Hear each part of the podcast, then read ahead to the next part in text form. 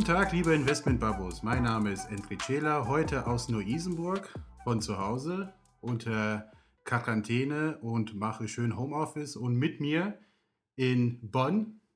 Michael Duarte hier, äh, tatsächlich nicht aus Bonn, sondern aus Köln. In Bonn ist unser Ah, so Büro viel dazu. und in Köln äh, wohne ich, in der wunderschönen Rheinmetropole. Äh, die Sonne scheint äh, hier auf meinen Kopf in meinem Schlafzimmer. Auch ich mache äh, Quarantäne. Ich habe auch ein Büro, äh, aber da das Kinderzimmer daneben ist und meine Tochter gerade schläft, dachte ich, ist Schlafzimmer ein bisschen besser. Äh, dann hört man sie vielleicht nicht so extrem, wenn sie gleich aufwachen sollte. Ja, da müssen wir wohl aufpassen, da, dass wir Sie nicht mit den tollen Informationen heute zu dem Thema Coronavirus äh, nicht aufwecken. Ja, hoffen wir nicht. Also wir, wir bemühen uns. Hoffen wir nicht. Heute ist das Thema, äh, ja, heute ist eine Sondersendung zum Thema Corona, was in der Welt so gerade los ist. Ähm, wir werden auch ein bisschen auf das Thema ähm, Crash-Propheten eingehen. Ähm, aber ja, wir starten natürlich mit Corona. Lieber Indrit, was ist denn los hier in der Welt?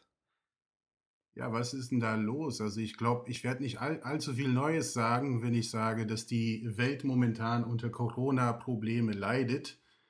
Und äh, seit Wochen hört man nichts anderes in den Nachrichten außer Corona, Corona, Corona. Also langsam habe ich es satt. Aber gut, es ist ein Thema, die begleitet uns am Aktienmarkt, die begleitet uns mittlerweile im alltäglichen Leben. Und wir müssen damit erstmal zurechtkommen. Also was ist denn da los? Es hat im Januar in China angefangen. Natürlich gibt es viele Verschwörungstheoretiker, die sagen, es hat schon viel früher angefangen. Das weiß ich alles nicht.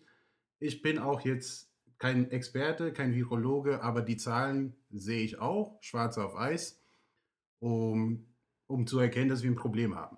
Also das Problem ist nämlich, wir haben auch hierzulande in Deutschland viele Infizierte unter, unter diesem Covid-19-Virus. Und ja, wie das aussieht, ich möchte erstmal mit den Zahlen anfangen. Also wie sieht es hier bei uns zu Hause an? Also es gibt eine tolle Webseite, damit Sie das auch nachvollziehen können. Und heute ist der 30.03. Ja, und ich sage das auch deshalb, weil es jeden Tag neu Infizierten dazu gibt. Also die Zahlen sind vom 30.03. Was ich hier sehe, wir haben in Deutschland mittlerweile einen ja, Rückgang an Neuinfizierten und am, ba, Michael, am 29. März hatten wir 4740 Neuinfizierten, die dazugekommen sind. Das ist schon ein bisschen geringer als davor, davor, oder? genau, am, genau, am Tag davor waren es äh, 6800. Also das ist äh, wesentlich geringer. Ist das alles? Müssen wir uns jetzt freuen?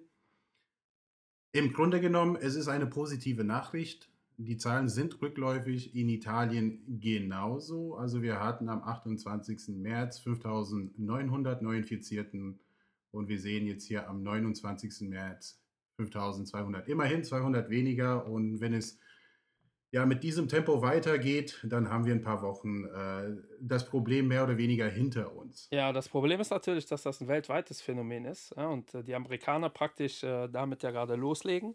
Äh, wie Endrit ja richtig gesagt hat, sind wir keine Virologen, also können wir das nicht wirklich gut abschätzen. Äh, was wir abschätzen können, ist, äh, was in der Welt an den Aktienmärkten passiert oder generell an den Märkten. Und das ist natürlich eine heftige Nummer für diejenigen, die die letzte Investment Barbo Podcast-Folge gehört haben. Da ging es ja unter anderem um effiziente Märkte. Und äh, ich glaube, Ende und ich waren auf dem Fondkongress in Mannheim Ende Januar. Da haben wir uns schon über dieses Thema Corona äh, unterhalten, äh, weil tatsächlich in, die- in China das schon ein Riesenthema war. Ähm, ich möchte hier auch nochmal ausdrücklich äh, die, äh, einen Konkurrenzfondsmanager äh, loben äh, von äh, Shareholder Value, der Herr Fischer, hat auf diesem, äh, in diesem Kongress schon gewarnt, dass die Aktienmärkte sehr wahrscheinlich nachgeben werden. Und tatsächlich haben aber Ende Januar die Märkte sich noch gar nicht dafür interessiert. Ja, obwohl wirtschaftlich was passiert, das Problem an dieser Krise, so makaber das klingt, für die Wirtschaft sind jetzt nicht wirklich äh, die Todesfälle oder die Neuinfizierten. Das Problem für diese Krise ist der Shutdown. Das heißt, wenn wir alle zu Hause sind und nicht arbeiten, Endrit und ich, wir können fast alles über Rechner und äh, digital erledigen. Äh, allerdings ist das natürlich schwierig, wenn man Fließbänder braucht, ähm, Sachen produziert. Ähm, wenn man einen Supermarkt hat, ein Restaurant, eine Pizzeria, ähm, dann wird das Ganze kritisch. Ja? Und damit alle das so ein bisschen nachvollziehen können, äh, was wir jetzt haben. Wir haben nämlich eigentlich äh, mehrere Krisenherde, nicht nur das äh, Corona-Thema, aber äh, wir sehen halt sowohl ein Angebot als auch Nachfrageschock. Also wenn nichts produziert wird, wird nichts angeboten. Ähm, wenn nichts nachgefragt wird, wird nichts gekauft. Das ist gerade das Thema. Ähm, und zum Thema, wie effizient sind die Märkte? Wie gesagt, im äh, Januar war das schon ersichtlich in äh, äh, China. Ähm, vielleicht haben wir dann auch ein bisschen überheblich alle reagiert oder nicht nur vielleicht, sondern absolut sicher.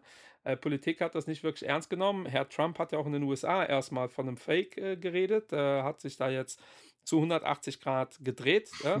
Finde ich persönlich wirklich eigentlich fast das Schlimmste an dieser ganzen Krise, äh, weil ähm, die äh, Politik sollte in solchen Szenarien ja international irgendwie einen Weg gehen, meiner Meinung nach. Aber eigentlich war ich beim Thema, wie effizient sind die Märkte. Also wir haben es da nicht gesehen. Dann kam das Virus nach Italien. Äh, da war der DAX und die europäischen Indizes immer noch mehr oder minder beim All-Time-High.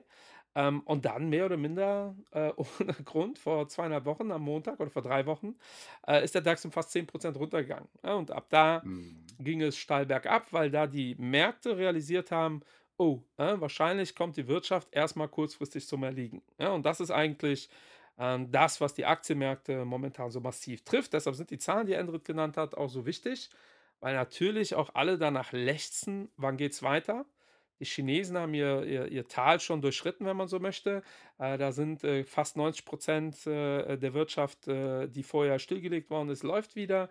Ähm, wir sind im stetigen Austausch mit äh, Gesellschaften. Wir haben jetzt mit Sarah gesprochen, beziehungsweise mit Inditex.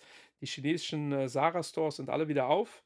Ähm, das heißt, das ist schon sehr positiv und deshalb ist das für uns natürlich so wichtig, wie die Dynamik da aussieht und gar nicht, ähm, wie viele Infizierte gibt es auf der Welt. Das ist eine relativ nicht aussagende ähm, Kennzahl. Genau. Und die Aktienmärkte sind genauso verrückt auf der anderen Seite, Michael. Also das haben wir alle beobachtet letzte Woche an diesem Turnaround Tuesday. Ne? Und man hat auch gesehen, eine, eine Woche davor hat der Dow Jones in den USA dann den zweitschlimmsten Tag der Geschichte gehabt mit minus 12, irgendwas Prozent. Und genau eine Woche danach hatten wir dann den viert besten Tag der Geschichte und der Dow Jones hat da, ja, ich meine, 11,37 Prozent zugelegt an einem einzigen Tag. Das ist schon verrückt, ja. Und ich, und ich sage das auch deshalb, weil für mich ist es super spannend und wahrscheinlich bekommst du die Frage auch sehr oft gestellt, äh, ist der Boden erreicht? Ja, ja, das ist die Standardfrage ja? jetzt, ja. Wann geht's wieder hoch? Und äh, wann geht's wieder hoch und welche Aktien soll ich kaufen? Ja, genau. Weil aus dieser Corona-Krise wird es Gewinner und Verlierer geben. Äh, logisch. Das ist ganz sicher. Und äh, wer jetzt Mut hat oder wer auch vor zwei Wochen Mut hatte, dann äh, ist man auch eingestiegen am Aktienmarkt. Aber es ist ja ganz klar, also es passiert nicht alles an einem Tag. Die Aktienmärkte fallen viel schneller, als sie wieder steigen. Ja, das ist also eine goldene Rule of Thumb sozusagen. Also man muss auch Geduld mitbringen in diesem Game, sage ich mal. Und äh, der Aktienmarkt ist auf beide Seiten verrückt momentan. Und in den USA kommt das jetzt so richtig an. Und äh, ich habe auch hier die Zahlen vor Augen in den USA. Also wir haben jetzt seit drei Tagen mehr oder weniger 18.000, 19.000 Neuinfizierten täglich. Ich habe das mal, ich habe mir den Spaß gegönnt, ich habe das mal ausgerechnet, habe den Durchschnitt der letzten sieben Tage genommen. Das ist ein Wachstum von ungefähr 25 Prozent. Und äh, wenn die Amis mit 25 Prozent auch eine Woche lang wachsen sollten, dann landen wir irgendwo bei 1, nee, warte mal ganz kurz. So in einer Woche ungefähr bei 726.000 Infizierten. Und das ist schon eine gewaltige Nummer. Ja, vor allem, wenn wir davon ausgehen, dass 1% der Menschen sterben, ähm, ja. äh, sind wir schon bei über 7.000 Tote. Das ist natürlich eine, ein ganz heftiges Szenario. Das ist, glaube ich, auch aktuell so die große Frage, die, die, oder die große Ungewissheit, weil ich werde genauso oft wie du wahrscheinlich gefragt, haben wir die Talsohle schon durchschritten. Ähm, und da bin mhm. ich der mhm. festen Überzeugung, das kann seriös halt keiner beantworten. Ne? Ähm, weil, wie du gerade richtig ja. gesagt hast, äh, die Märkte gehen schneller runter als rauf und diese Krise ist die schnellste aller Zeiten. Ne? Also für alle äh, jüngeren Zuhörer, statistisch gesehen, laut äh, Spotify ist unser Zuhörer 25. Äh, das heißt, äh, bei der Krise 2008 äh, wart ihr im Schnitt irgendwie 12, 13. Vielleicht habt ihr es nicht so mitbekommen. Ich habe ja. die schon sehr deutlich mitbekommen. Ich war da schon aktiv. Ähm, und natürlich war das ein extremes Szenario, aber die Märkte sind nicht so massiv in so einer kurzen Zeit runtergegangen. Auch diese massiven Gegenbewegungen nach oben haben wir nicht. da sind wir ja schon beim letzten, äh, beim letzten Podcast darauf eingegangen, dass wir schon glauben, dass das viel damit zu tun hat, auch dass viel äh, institutionelles Geld im Markt ist, viel passive äh, Investments, sehr viele Robo-Advisor, äh, wo wirklich einfach automatisiert verkauft und kauf, gekauft wird. Ähm, und dementsprechend ist das ein heißes Thema. Ähm, was meine Standardantwort momentan ist, ist, dass äh, wenn jemand äh, Zeit hat, ne? so wie immer, äh, in der ersten Folge sage ich ja, Zeit, Diversifikation und Logik, das sind die drei goldenen Regeln. Wenn jemand Zeit hat und jetzt investiert, ähm, macht er, wenn er sich breit aufstellt, definitiv alles richtig. Es ist ein sehr guter mhm. Zeitpunkt zum Investieren. Allerdings kann es natürlich sein, dass nächste Woche ein besserer Zeitpunkt ist. Ja, weil ich habe es eben so ein bisschen angedeutet. Eigentlich haben wir drei Krisen. Ja, weil ganz, ganz makaber gesagt, dieser Angebots- und Nachfrageschock ist ja nichts Fundamentales. Äh, es ist eigentlich was Kurzfristiges. Ja? Und äh, mein Lieblingsbeispiel, was ich jetzt auch ein paar Mal schon gebraucht habe, auch auf dem Instagram-Kanal, ist, äh, wenn ihr eine Pizzeria habt, die super gut läuft und äh, ihr äh, habt Stammkunden und der Laden läuft seit 20 Jahren und ihr wisst, so und so viel Umsatz macht ihr und jetzt müsst ihr halt einen Monat schließen. Dann wird eure Pizzeria nach diesem Monat nicht die Hälfte wert sein. Ja, also, da, also danach läuft das Geschäft im Normalfall normal weiter. Äh, das ist so die Theorie. Das Problem ist natürlich, wenn ihr nicht genug Geld habt, um die Miete zu bezahlen, eure Mitarbeiter zu bezahlen diesen Monat, dann tut's weh. Und das ist eigentlich die zweite große Problematik. Durch diese Krise haben wir natürlich eine Liquiditätskrise, ja, weil die Politiker natürlich alles tun, um Unternehmen äh, äh, aufzufangen und auch den Endbürger. Donald Trump will ja jedem Amerikaner so 1000 Dollar geben oder 1300 oder was auch immer. Das ist eigentlich genau dieses Bild, dafür sorgen, dass man diese Krise durchsteht, damit danach wieder alles normal anläuft.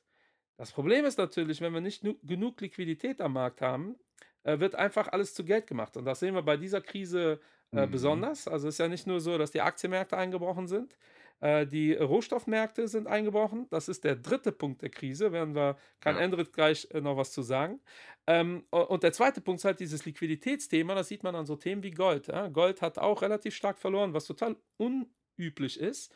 Normalerweise in so Krisenszenarien wie jetzt ähm, neigen wir dazu, Gold zu kaufen, weil äh, Gold ein sehr emotionales Investment ist. Die Leute denken, das gibt es irgendwie so seit ein paar tausend Jahren und wenn alles zusammenbricht, äh, dann investiere ich in Gold. Das heißt, eigentlich haben wir einen Angebotsschock und einen Nachfrageschock. Das ist Punkt Nummer eins.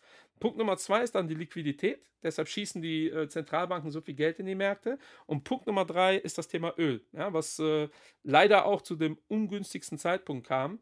Äh, vielleicht willst du ja was dazu sagen, lieber Endrit. Zum Thema Öl. Ja, also der, der, der, wir haben ja 30% Crash gehabt in den Ölmärkten ja. vor mhm.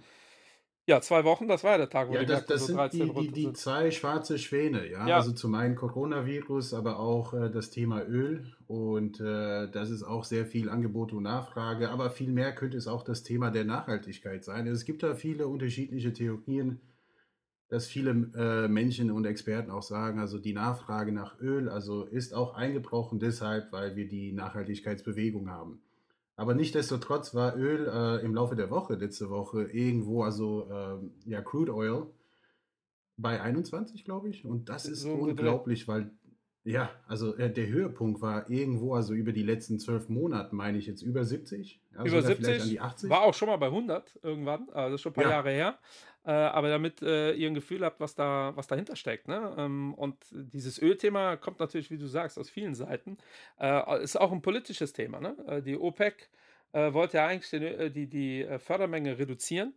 Ähm, weil die Idee, die OPEC ist ja auch nicht ganz auf den Kopf gefallen. Die habe ich gedacht, es gibt einen Angebots- und Nachfrageschock, die Menschen werden weniger Öl nachfragen. lass uns mal weniger produzieren. Und das haben die Russen boykottiert in der letzten Sekunde, sehr unerwartet. Mhm.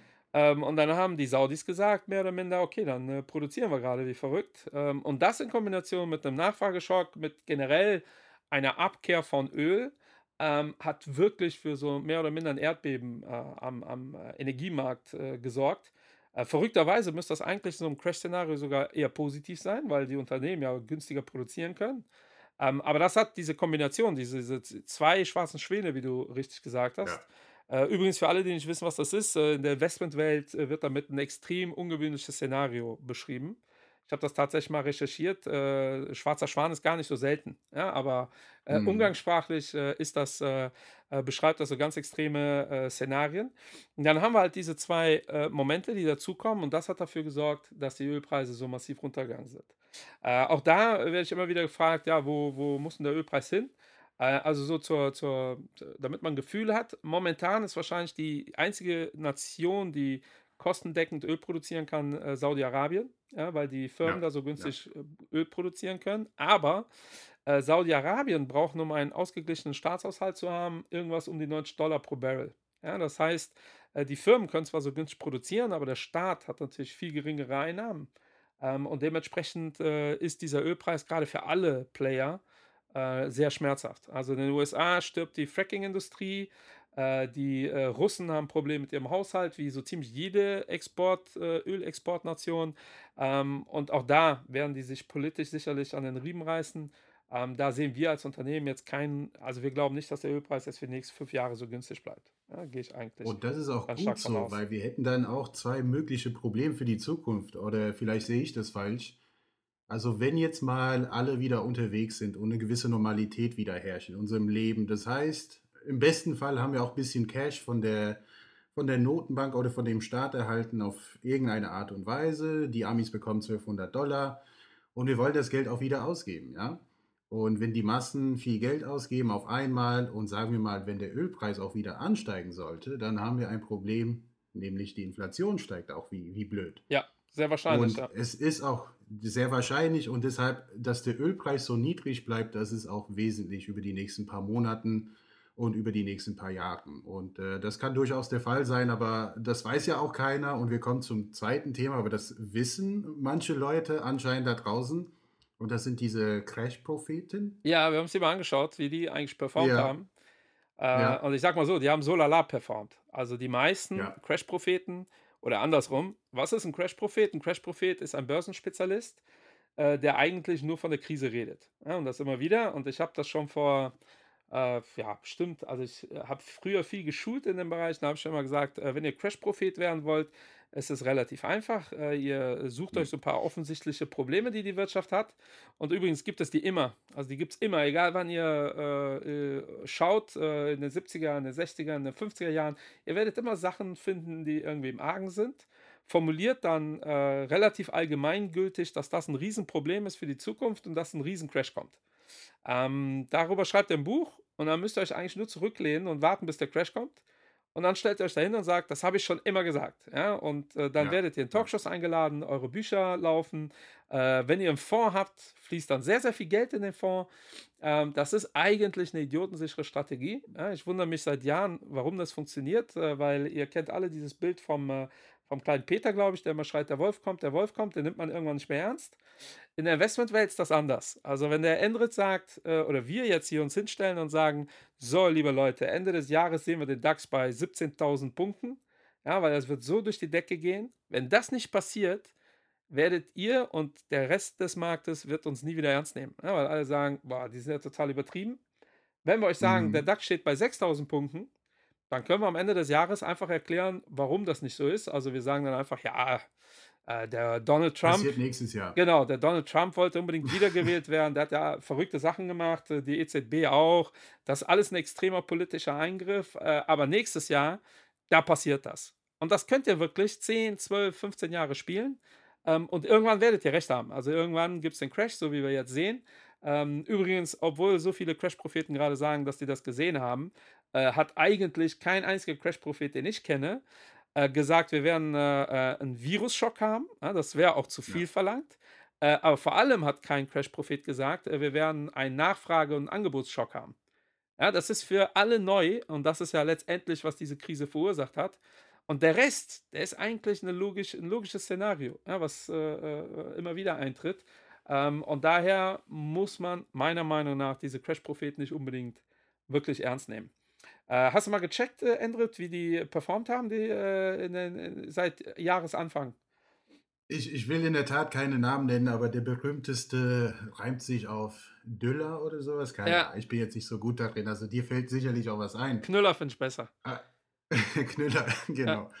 Äh, Da muss ich auch dazu sagen, und das, das überrascht mich ja auch total, ähm, der gewisse Mann hat äh, seine Assets auch verdoppelt, ja, also innerhalb von vier Wochen. der bekommt 20 Millionen am Tag, habe ich gelesen. Am Tag, in der Tat, das kann ich auch bestätigen. Und äh, der liegt momentan, das ist wirklich äh, year to date in diesem Jahr, seinen Fonds gibt es auch seit fünf Jahren. Ich will auch niemanden schlecht reden, wie dem auch sei. Auch die Crash-Propheten muss es ja auch geben. Ne? Dann gibt es eine gewisse Balance in der Branche. Und der liegt mit 2% vorne in der Tat. 2% im Plus. Aber 2% im Plus dieses Jahr und seit Auflage auch mit 2% vorne. Also auch 2% mehr oder weniger, so ist es. Ja. Also das muss man alles mit Vorsicht genießen und äh, es gibt auch viele Informationen und das ist meine Meinung auch der Grund, warum wir auch so irrational handeln, denn wir achten auf diese Informationen, was uns tagtäglich erreicht, ohne etwas nachzufragen oder hinterher zu fragen. Und das ist ein wesentlicher Fehler. Auch jetzt in der Corona-Krise gibt es gewaltige Chancen. Aber trotzdem hört man auf diese Nachrichten, auf N24 oder wie dem auch sei, äh, ja, die Wirtschaft bricht zusammen und klar, man kriegt auch kalte Füße und Panik. Aber ganz im Gegenteil, es gibt gewisse Branchen, die werden auch aussterben. Und das ist ja auch vollkommen in Ordnung. Das ist Kapitalismus, also das ist Darwinismus. Auch hier bleiben die stärksten Unternehmen überlebensfähig und können auch eine, eine gewisse Marge, eine gewisse Rendite für die Zukunft auch generieren. Hier wird es Gewinner und Verlierer geben. Und ich habe mal einen schönen Artikel gestern geschrieben auf meine Blogseite meinwerge.de. Kann ich auf jeden Fall nur empfehlen, denn äh, zu den Gewinnern, also kann ich einfach mal vier Namen nennen. Also ich will jetzt keine Aktientipps abgeben, aber ganz einfach, wer profitiert jetzt mal stark davon, dass die meisten Supermärkten oder zumindest, dass die meisten Geschäften auch geschlossen haben? Also ganz klar Amazon, würde ich sagen, oder? Ja, alle Online-Anbieter, ne? Ich glaube, Amazon stellt irgendwie 100.000 Leute ein aktuell. Ja, ich bestelle äh, zu habe ich Hause, auch gelesen. bestellen wir bei Rewe und äh, die früher hat man bestellt, am nächsten Morgen kamen die Sachen. Äh, jetzt äh, dauert das über eine Woche, obwohl Rewe auch gerade Ja. einstellt. Äh, natürlich wird es da Gewinner und Verlierer geben, das ist gar keine Frage. Äh, ich, hab's, ich bin sogar schon so weit gegangen, äh, ich sage immer, Digitalisierung ist eigentlich so ein Megatrend.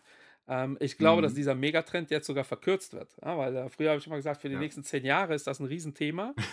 Also ich glaube, die zehn Jahre werden wir jetzt nicht mehr sehen, äh, weil jetzt mit Hochgeschwindigkeit natürlich auch der letzte begriffen hat, äh, dass das ein wichtiges Thema ist. Ne? Und da gibt es Unternehmen, die werden gewinnen, Unternehmen, die werden verlieren. Aber ich will auch noch kurz zu deinem Satz eben sagen, äh, die Menschen finden natürlich negative Informationen interessanter als positive. Ja, warum gibt es Gaffer bei einem Unfall und nicht Gaffer Ja, äh, bei positiven Ereignissen, wo jemand einen Heiratsantrag ja, macht? Ja, tendenziell würden wir da auch ja, stehen bleiben, ähm, aber das liegt wirklich in der Natur des Menschen. Das ist ein rein psychologisches Thema. Deshalb wollen wir die nächste Folge eventuell auch in dem Bereich machen. Da werden wir gleich noch was zu sagen. Ich will noch ganz kurz zu den Crash-Propheten sagen, dass der Herr Knüller äh, tatsächlich auch äh, richtig gesetzt hat dieses Jahr, ähm, weil mhm. er auch auf Derivate gesetzt hat. Er hat mehr oder minder darauf ja, gewettet, dass die Börsen einbrechen. Und die meisten anderen Crash-Propheten haben halt auf Gold gesetzt. Deshalb sehen die alle äh, eher bescheiden aus. Die haben alle relativ stark äh, äh, gedrawdownt äh, oder relativ starkes Minus gemacht. Und der äh, Knüller hat äh, durch die Wette eigentlich alles richtig gemacht. Wenn ihr euch aber die letzten fünf Jahre anschaut, macht er das halt jedes Jahr. Und das ist halt dann die Frage, das ist so wie als ob ihr ins Casino geht und äh, immer auf Schwarz und Rot setzt, weil ihr auf gar keinen Fall verlieren wollt. Ähm, das wird doch passieren. Äh, ihr werdet, wenn ihr immer auf Schwarz und Rot setzt, dieselbe Summe, werdet ihr nicht verlieren. Ihr werdet aber definitiv auch nicht gewinnen. Ja, das Schlimmste, was passieren kann, ist, die Null kommt, dann ist das Geld weg. Und das sind halt immer die Fragen, ob solche Strategien langfristig sinnig sind. Ähm, da kenne ich leider keinen Crash-Propheten, der wirklich langfristig eine vernünftige Performance hinlegt. Äh, wir ja, haben den Fonds von diesem Herrn äh, Knüller outperformed, obwohl wir den Crash jetzt mitgenommen haben. Ähm, aber ja, natürlich nicht in diesem Jahr. In diesem Jahr hat er natürlich äh, recht gehabt.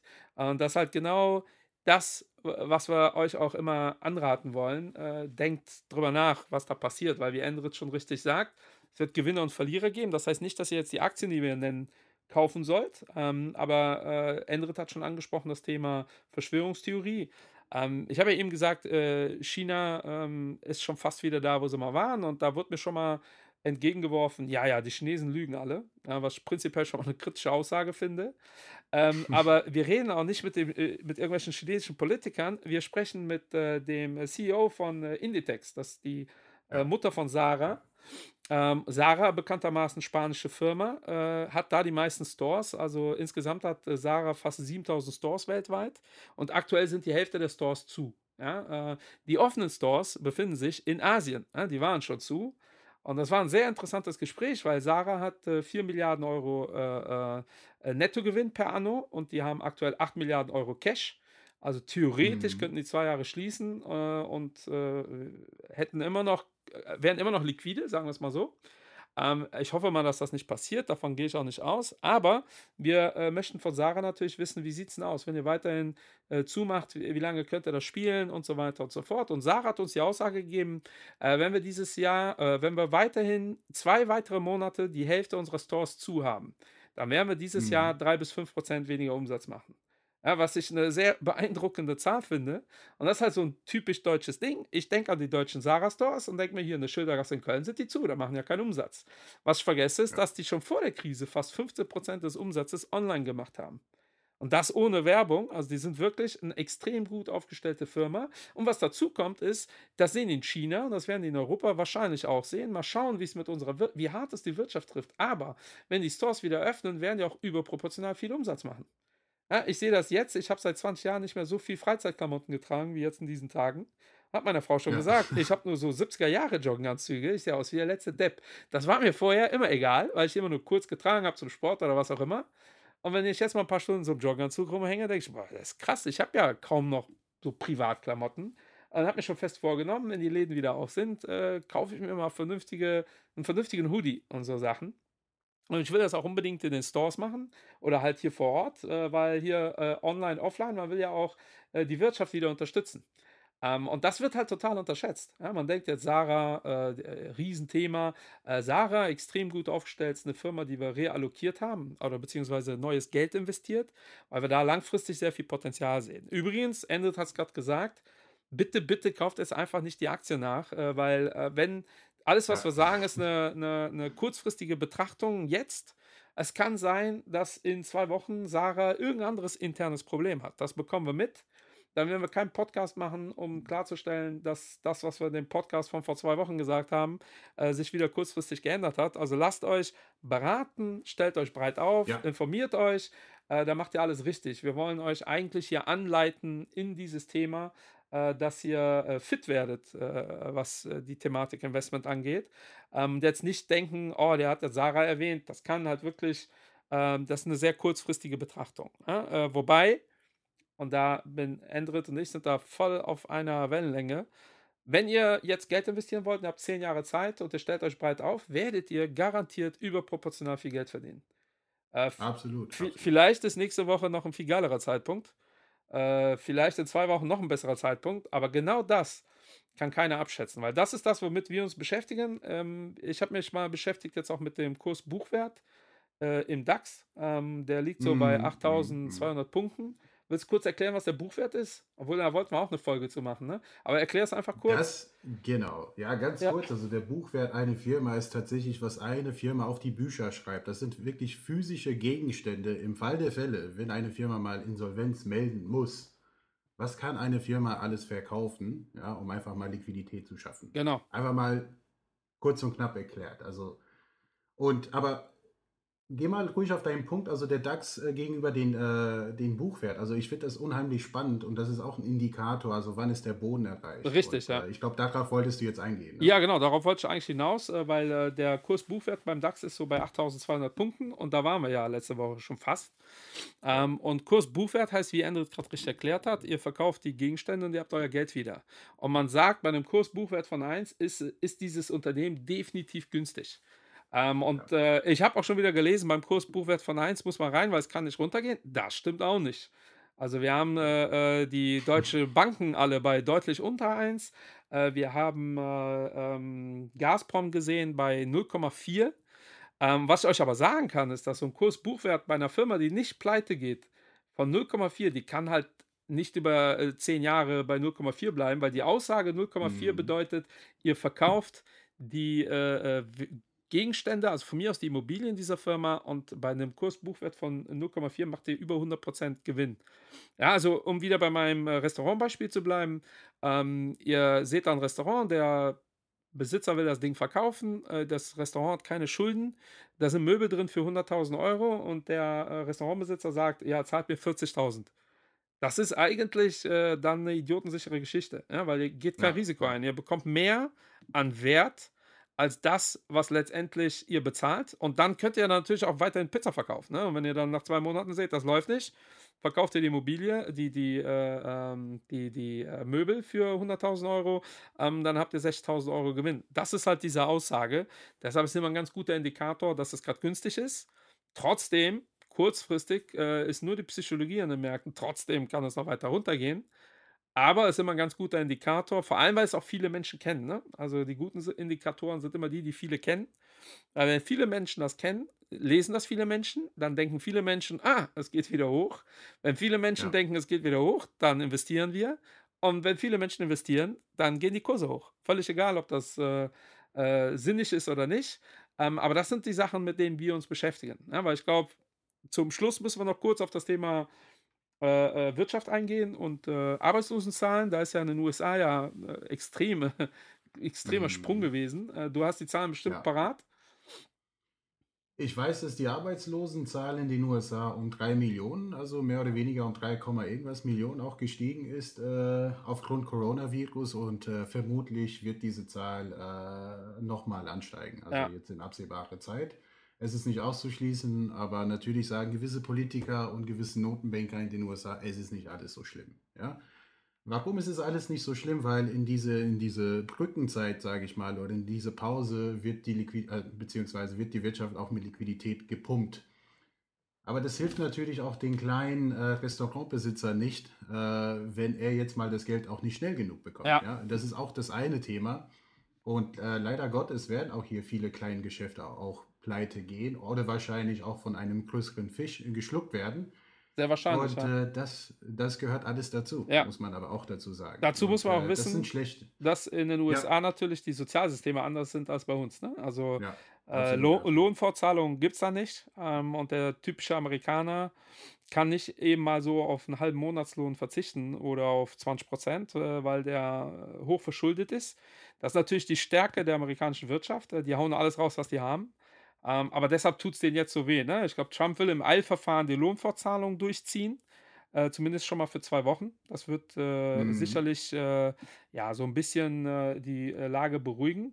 Ähm, aber da muss man immer wirklich schauen, dass äh, jedes Land halt anders ist und die Amis vor allem und auch Trump vor allem ähm, ja dieses Thema soziale äh, Federung äh, fand er bisher jetzt ja nicht so interessant. Ja, deshalb wird es auch bestimmt einen ganz spannenden ja, das, Wahlkampf Das, das finden jetzt mittlerweile die, die meisten Amis finden das super interessant. Ja. Ähm, zu meiner Zeit, als ich in den USA noch gelebt habe. Äh, das war undenklich. Also äh, von wegen, also so eine Sicherheitsmarge, so, so, so ein Netz ne, nach unten äh, für die meisten Amis undenklich, weil äh, wie kann man sich sowas leisten? Natürlich müssen die Steuerzahler auch was dazu beitragen, denn von nichts kommt nichts. Und äh, die super ambitiosen Amis haben gesagt, nee, um Gottes Willen, also äh, wenn ich jetzt mal viel Geld verdiene, dann verdiene ich eben viel Geld. Also ich habe gar kein Verständnis für die, die gar, also nicht viel Geld verdienen. Ja. Und äh, zwölf Jahre später sieht die Welt plötzlich anders aus. Ja? Also wir, wir, wir sehen langsam ein sozialistisches System. Und äh, wie es weitergeht, gut, das kann keiner wissen. Aber nochmal auf den Punkt zurückzukommen. Natürlich kann nächste Woche auch der Markt nochmal 10% äh, nach unten gehen. Aber es kann genauso sein wie letzte Woche, dass der Markt sich dann auch nach oben korrigiert. Also könnte auch 12% nach oben gehen. Der richtige Zeitpunkt äh, ist eigentlich immer. Richtig, immer jetzt. Und wenn man, wie du, wie, wie du gesagt hast, also wenn man jetzt zehn Jahre Zeit hat, dann ist es auch völlig egal, ob ich jetzt diese Woche oder nächste Woche einsteige. Absolut korrekt. Und das ist auch gut, dass du das nochmal sagst mit dem nach oben gehen, weil das höre ich auch relativ oft. Ja, ich gehe rein, wenn es nach oben geht. Äh, in der Regel verpassen wir genau diesen Zeitpunkt genau deswegen, weil wir nicht wissen, wann es hochgeht. Weil morgen in der Zeitung steht Durchbruch bei äh, Corona-Impfstoff. Ähm, da gehen mhm. die Kurse durch die Decke. Und natürlich wird morgen nicht in der Apotheke irgendein Corona-Impfstoff sein. Aber der Markt nimmt die Informationen immer vorweg. Also, äh, äh ich habe das, glaube ich, schon mal gesagt. Der Wert einer Aktie äh, ist ja immer die zukünftigen äh, äh, Incomes, die da generiert werden. Also wie viel wird dieses Unternehmen in Zukunft verdienen oder verlieren? Und in dem Moment, wo die Wirtschaft oder wo die Aussichten wieder positiver sind, äh, weil interessanterweise haben ja in den USA, als äh, diese drei Millionen Arbeitslose gemeldet worden sind, haben die Märkte an dem Tag Plus gemacht. Äh, also gingen die Ja. Märkte Ja. eigentlich sogar von noch schlechteren Nachrichten aus. Und das ist halt Genau, das, was genau. man nicht vergessen darf. Also auch wenn dieser Impfstoff erst in 3 Jahren kommt, es reicht die Ankündigung, dass wir 'n Impfstoff haben, äh, dass die, äh, Märkte das total feiern. Und wenn wenn ihr dann seht, dass die Kurse sich wieder beruhigt haben, ja, dann ist es zu spät. Ja, dann haben die Kurse schon wieder 30% äh, plus gemacht und dann sind wir wieder auf dem Niveau, wo die Crash-Propheten schon wieder aktiv sind und sagen: „Oh, oh, oh, oh, die Verschuldung“ und das wird garantiert so sein. Die Verschuldung geht Ja, jetzt noch mal hoch. Ähm, und jetzt ja, werden die Crash-Propheten erst recht auf diesem Thema rumreiten. Äh, es gibt so viele verschuldete Unternehmen, es gibt so viel Schulden auf der Welt, das ist langfristig nicht umsetzbar. Der Euro zerbricht, der Dollar auch. Ähm, und das ist natürlich nicht an den Haaren herbeigezogen. Die Verschuldung geht hoch. Ähm, es gibt jetzt schon viele Unternehmen, sogenannte Zombie-Unternehmen, die gar kein, äh, gar kein äh, Geschäftsmodell haben. Ähm, und leider kriegen die tendenziell heute auch Geld. Ja, die erste Firma in Deutschland, die Staatsgelder beantragt hat, war, war Piano. Ähm, das kann Mhm. gerne jeder mal googeln. Vapiano ist de facto seit drei, vier Jahren pleite.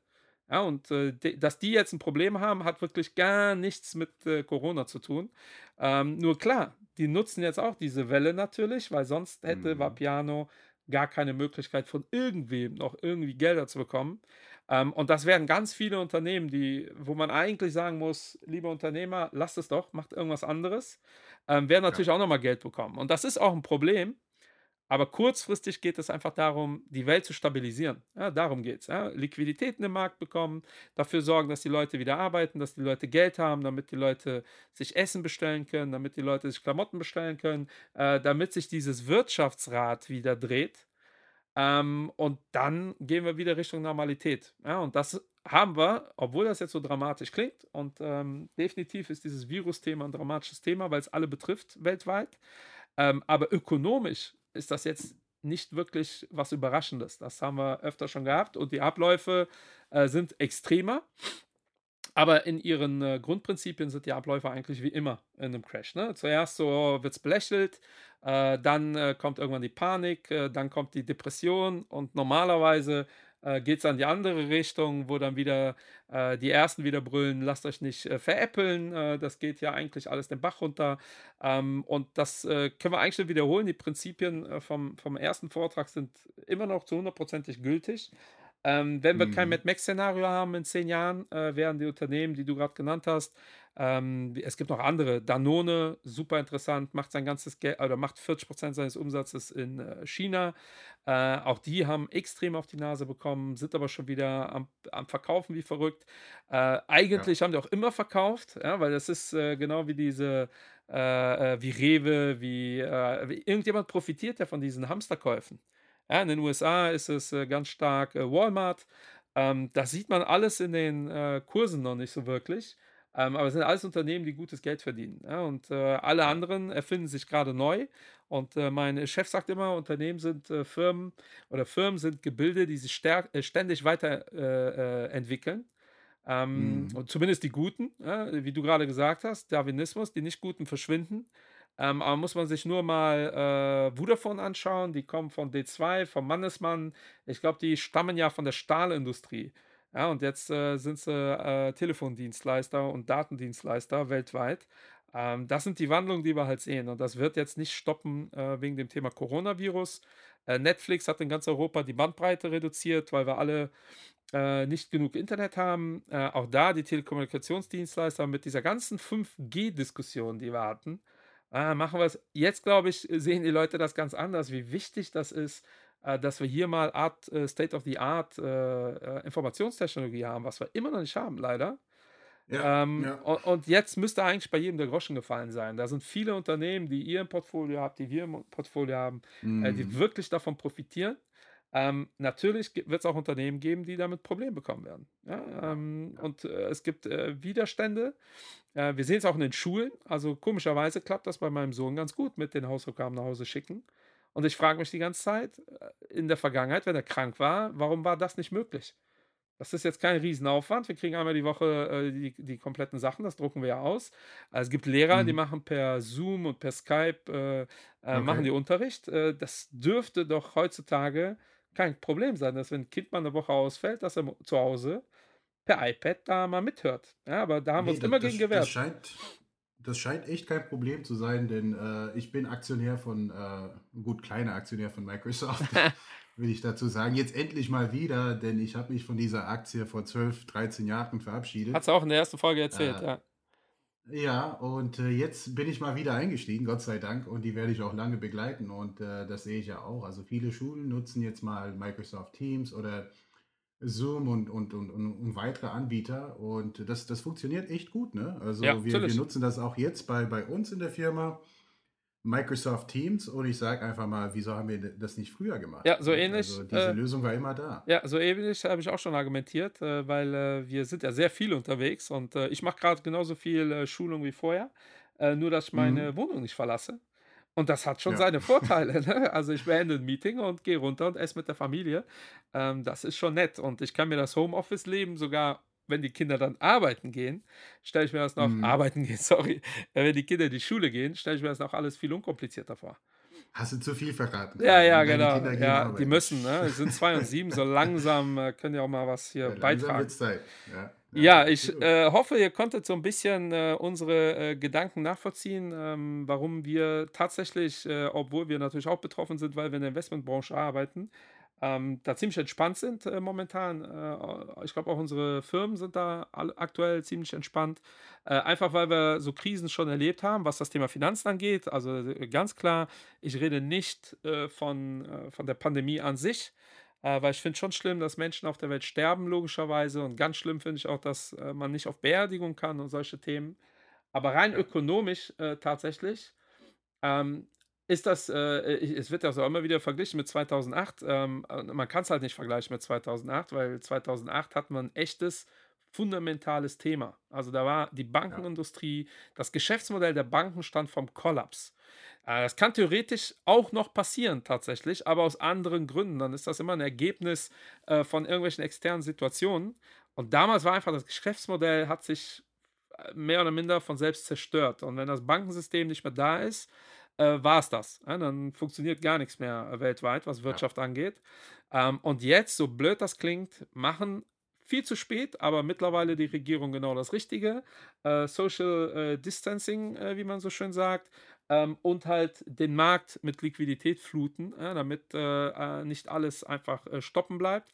Ähm, und das ist, aktuell tatsächlich das Szenario. Ja, wir haben uns überlegt, äh, was wir in der nächsten Folge, äh, machen wollen. Wir, ähm, haben ja 'n bisschen mehr Zeit als sonst, deshalb äh, wir wollten eigentlich immer einmal im Monat 'n Podcast machen. Das werden wir jetzt, ein bisschen hochschrauben, auf, Wahrscheinlich einmal die Woche. ja, auf einmal die Woche, solange wir hier, raus sind und, wir haben uns jetzt Gedanken gemacht, was wir als nächstes Thema machen könnten.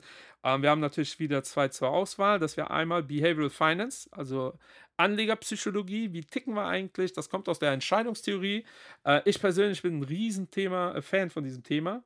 Ich finde es total interessant, warum wir uns für A und nicht für B entscheiden und ich finde es voll interessant, Mhm. auch selbst zu überlegen: „Wie hätte ich denn reagiert?“ Und meistens tappt man in dieselben Fallen wie die anderen auch, ne? Das hat schon so 'n Grund. Od Ja. oder die 2. Variante, dann, äh, die Kennzahlen? Genau.